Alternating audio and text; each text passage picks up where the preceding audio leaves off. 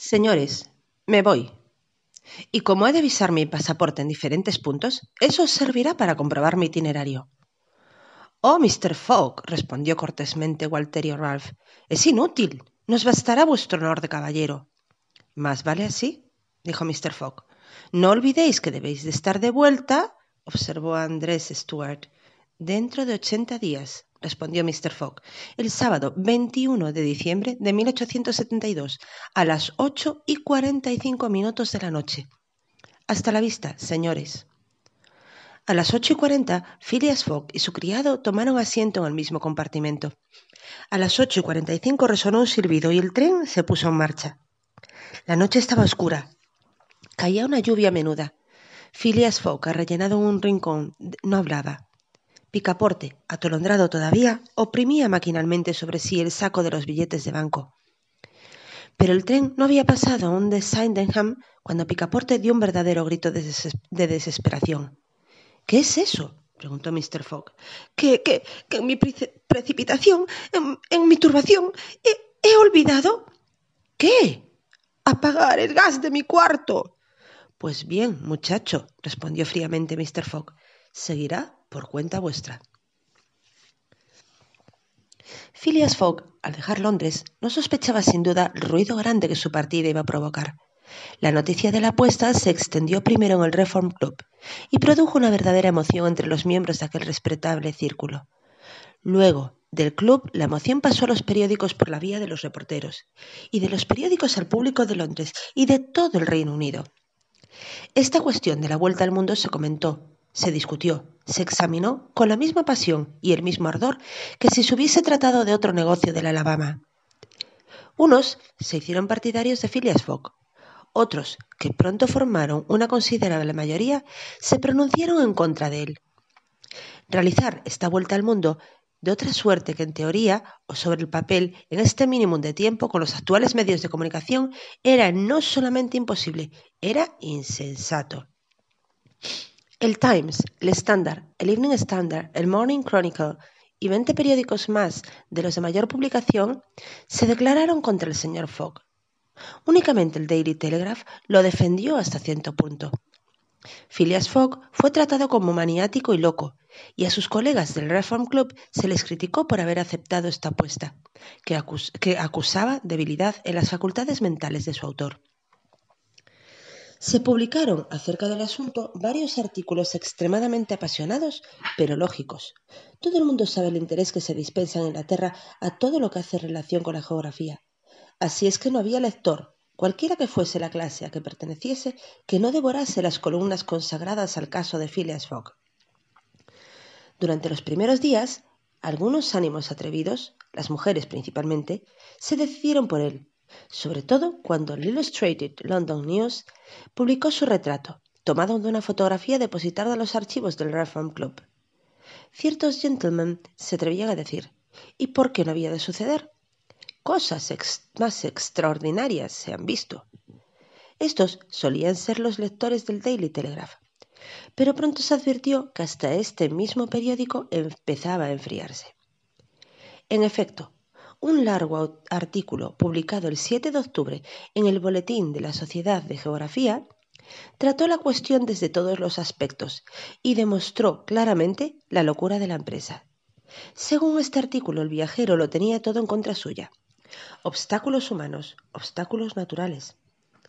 Para que pudiese tener éxito el proyecto, era necesario admitir una, concordia una concordancia maravillosa en las horas de llegada y de salida, concordancia que no existía ni podía existir. En Europa, donde las distancias son relativamente cortas, se puede en rigor contar con que los trenes llegarán a la hora fija. Pero cuando tardan tres días en atravesar la India y siete en cruzar los Estados Unidos, ¿podían fundarse sobre su, su exactitud los elementos de semejante problema? ¿Y los contratiempos de máquinas, los descarramientos, los choques, los temporales, la acumulación de nieves? ¿No parecía presentarse todo contra Phileas Fogg? ¿Acaso los vapores no podrían encontrarse durante el invierno expuestos a los vientos o a las brumas?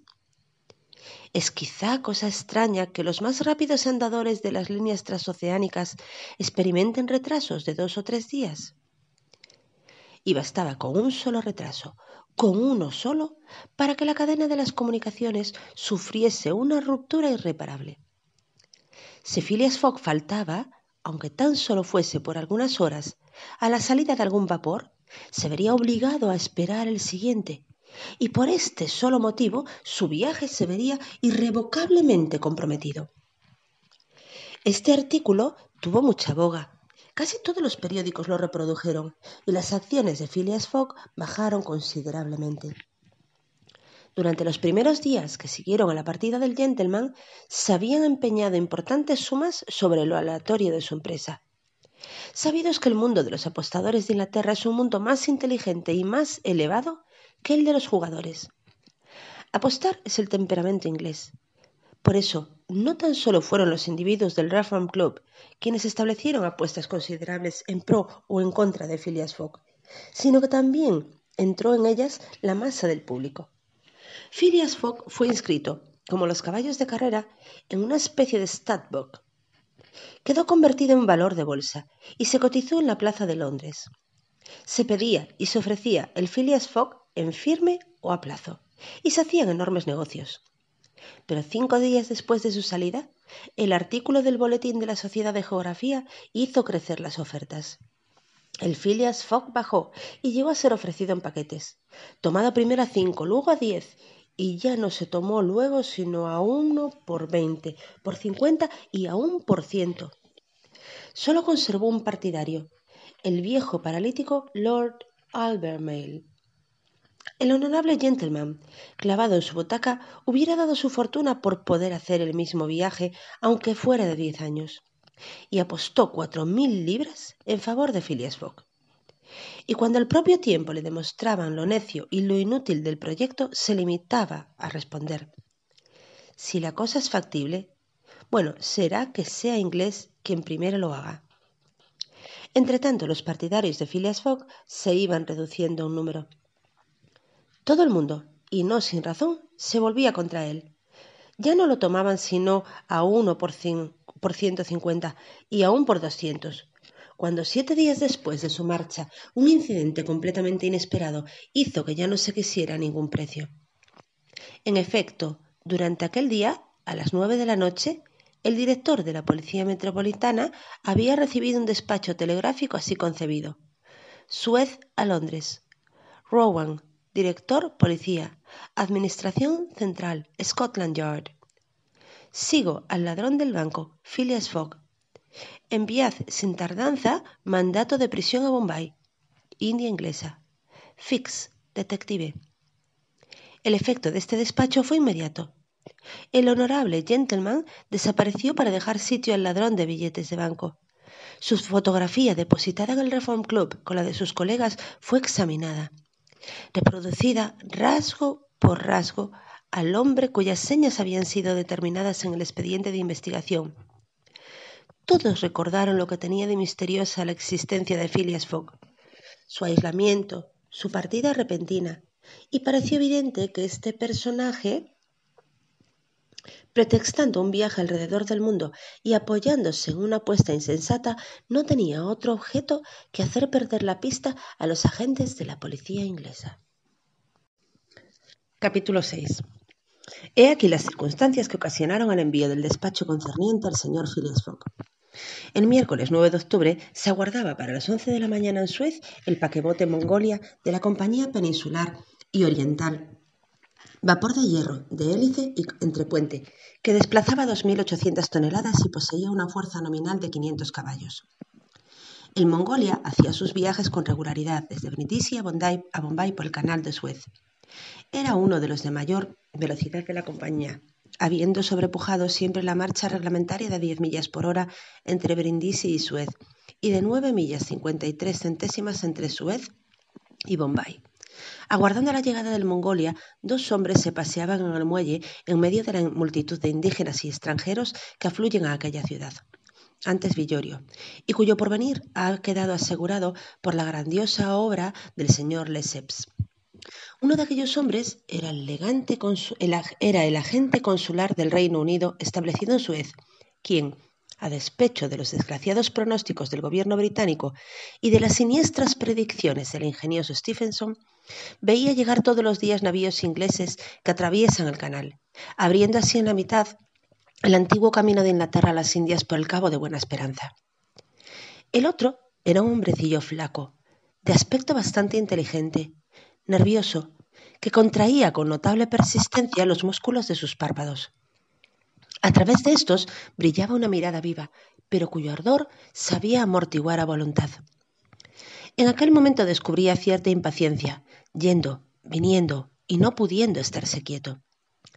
Aquel hombre se llamaba Fix y era uno de aquellos detectives ingleses que habían sido enviados a diferentes puertos después del robo perpetrado en el Banco de Inglaterra. Debía este Fix vigilar con el mayor cuidado a todos los viajeros que tomasen el camino de Suez y, si uno de ellos parecía sospechoso, seguirlo, aguardando un mandato de prisión. Precisamente hacía dos días que Fix había recibido del director de la Policía Metropolitana las señas del presunto autor del robo, o sea, de aquel personaje bien portado que había sido observado en la sala de pagos del banco. El detective, engolosinado sin duda por la fuerte prima prometida en caso de éxito, aguardaba con una impaciencia fácil de comprender la llegada del Mongolia. ¿Y decís, señor cónsul, preguntó por, décima vez, que ese buque no puede tardar? No, señor Fix, respondió el cónsul. Ha sido visto ayer a la altura de Portside, y los 160 kilómetros del canal no son nada para un andador como ese. Os repito que el Mongolia ha ganado siempre la prima de 25 libras que el gobierno concede por cada adelanto de 24 horas sobre el tiempo reglamentario. ¿Viene directamente de Brindisi? preguntó Fix. Del mismo Brindisi, donde toma el correo de Indias y de donde ha salido el sábado a las cinco de la tarde. Tened paciencia, pues, porque no puede tardar en llegar pero no sé cómo, por las señas que habéis recibido, podréis reconocer a vuestro hombre si está a bordo del Pongolia. Señor cónsul, respondió Fix, esas gentes las sentimos más bien que las reconocemos. Hay que tener olfato, y ese olfato es un sentido especial nuestro, al cual concurren el oído, la vista y el olor. He agarrado durante mi vida a más de uno de esos caballeros, y con tal que mi ladrón esté a bordo, os respondo que no se me irá de las manos. Lo deseo, señor Fix, porque se trata de un robo importante. Un robo soberbio, respondió el agente entusiasmado. Ciento cinco mil libras. No siempre tenemos ocasiones, semejantes ocasiones. Los ladrones se van haciendo muy mezquinos. La raza de los Shepherd se va extinguiendo. Ahora se hacen ahorcar tan solo por algunos chelines. Señor Fix, respondió el cónsul, habláis de tal manera que os deseo ardientemente buen éxito. Pero os repito, lo creo difícil en las condiciones en que os encontráis. ¿Sabéis con las, que con las señas que habéis recibido ese ladrón se parece absolutamente a un hombre de bien? Señor cónsul, respondió dogmáticamente el inspector de policía, los grandes ladrones se parecen siempre a hombres de bien, ya comprenderéis que los que tienen traza de bribones no tienen más que un recurso, que es el ser probos, sin lo cual serían presos con facilidad. Las fisonomías honradas son las que con más frecuencia hay que desenmascarar. Convengo en que este trabajo es dificultoso, siendo más bien hijo del arte que del oficio. Entretanto, el muelle se iba animando poco a poco. Marineros de diversas nacionalidades, comerciantes, corredores, mozos de cordel y felas afluían allí para esperar la llegada del vapor, que no debía estar muy lejos. El tiempo era bastante hermoso, pero el aire frío, a consecuencia del viento que soplaba del este.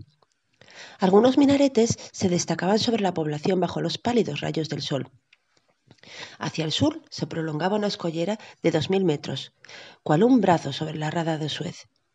Por la superficie del Mar Rojo circulaban varias lanchas pescadoras o de cabotaje, algunas de las cuales han conservado el elegante galibo de la galera antigua. Mientras andaba por, eh, mientras andaba por entre toda aquella gente, Fix, por hábito de su profesión, estudiaba con rápida mirada el semblante de los transeúntes. Eran entonces las diez y media. Pero no acabará de llegar ese vapor, exclamó al oír dar la hora en el reloj del puerto. Ya no puede estar lejos, respondió el cónsul. ¿Cuánto tiempo ha de estacionarse en Suez? preguntó Fix. Cuatro horas, el tiempo de embarcar su carbón. De Suez a Adén, a la salida del Mar Rojo, hay mil trescientas diez millas y necesita proveerse de combustible. ¿Y de Suez se marcha directamente a Bombay? Directamente y sin descarga. Pues bien, dijo Fix, si el ladrón ha tomado pasaje en ese buque, tendrá el plan de desembarcar en Suez, a fin de llegar por otra vía a las posesiones holandesas o francesas de Asia. Bien debe saber que no estaría seguro en la India, que es tierra inglesa. A no ser que sea muy entendido, respondió el cónsul, porque ya sabéis que un criminal inglés siempre está mejor escondido en Londres que en el extranjero. Después de esta reflexión, que dio mucho que pensar a la gente, el cónsul regresó a su despacho situado allí cerca. El inspector de policía se quedó solo, entregado a una impaciencia nerviosa y con el extraño presentimiento de que el ladrón debía estar a bordo del Mongolia. Y en verdad, si el tunante había salido de Inglaterra con intención de irse al Nuevo Mundo, debía haber obtenido la preferencia del camino de la India, menos vigilado o más fácil de vigilar que el Atlántico, o más difícil de vigilar que el Atlántico. Fix no estuvo mucho tiempo entregado a sus reflexiones, porque la llegada del vapor fue anunciada por algunos silbidos. Todo el tropel de ganapanes y de felas se precipitó sobre el muelle en tumulto, algo inquietante para los miembros y trajes de los pasajeros. Se destacaron de la orilla unos diez faruchos para ir al encuentro del Mongolia. Pronto se percibió el gigantesco casco de este buque, que pasaba entre las márgenes del canal, y daban las once cuando vino a atrapar, atracar en la rada, mientras que el vapor se desprendía con estrepitoso ruido por los tubos de escape de la máquina. Eran los pasajeros bastante numerosos a bordo. Algunos se quedaron en el entrepuente, contemplando el pintoresco panorama de la ciudad, pero la mayor parte desembarcaron, desembarcaron en las lanchas que se habían arrimado al Mongolia. Fix examinaba escrupulosamente a todos los que desembarcaban. En aquel momento se le acercó uno de ellos, después de haber repelido vigorosamente a los felas que lo asediaban con sus ofertas de servicio, y le preguntó con mucha cortesía si podía indicarle el despacho del agente consular inglés. Y al mismo tiempo, este pasajero presentaba un pasaporte sobre el cual deseaba que constase el visado británico. Fix tomó instintivamente el pasaporte y con rápida mirada lo leyó escapándose con poco, por poco cierto movimiento involuntario. El papel tembló en sus manos. Las, las señas que constaban en el pasaporte eran idénticas a las que había recibido del director de la policía británica. Este pasaporte no es vuestro, dijo Fix al pasajero. No, respondió éste, es el pasaporte de mi amo. ¿Y vuestro amo? Se ha quedado a bordo. Pero repuso el agente, es necesario que se presente en persona en el despacho del consulado a fin de identificarlo. ¿Y eso es necesario? Indispensable. ¿Y dónde está la oficina?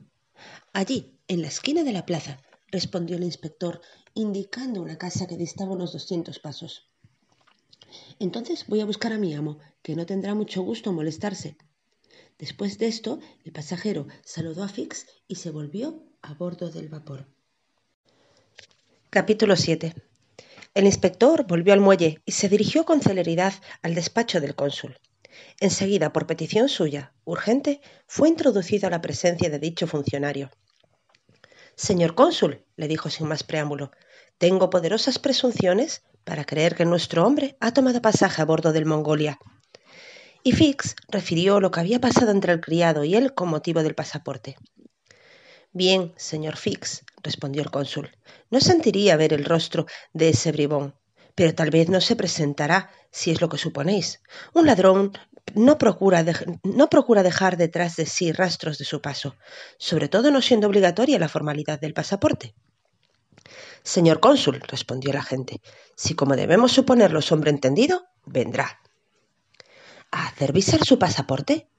Sí, los pasaportes nunca sirven más que para molestar a los hombres de bien y facilitar la fuga de los tunantes. Os aseguro que ese estará en regla, pero espero que no lo visaréis. ¿Y por qué no? Si el pasaporte es regular, respondió el cónsul, no tengo derecho a negarme a visarlo. Sin embargo, señor cónsul, será necesario que yo detenga aquí a ese hombre hasta haber recibido de Londres un mandato de prisión. Ah, Eso en cuenta vuestras. Eso es en cuenta vuestra, señor Fix, respondió el cónsul. Pero yo no puedo. El cónsul no terminó su frase. En aquel momento llamaban a la puerta de su gabinete y el ordenanza de la oficina introducía a dos extranjeros, uno de los cuales era precisamente el criado que había conversado con el agente de policía. Eran efectivamente amo y criado.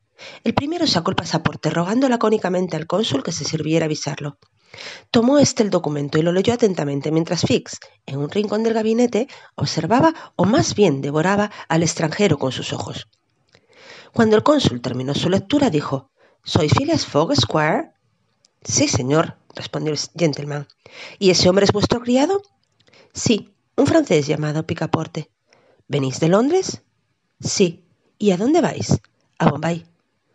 Bien, ya sabéis que la formalidad del visado no es necesaria y que ya no exigimos la presentación del pasaporte. Ya lo sé, señor, respondió Phileas Fogg, pero deseo conste mi, mi paso por Suez. Como gustéis. Y el cónsul, después de haber firmado y fechado el pasaporte, lo selló.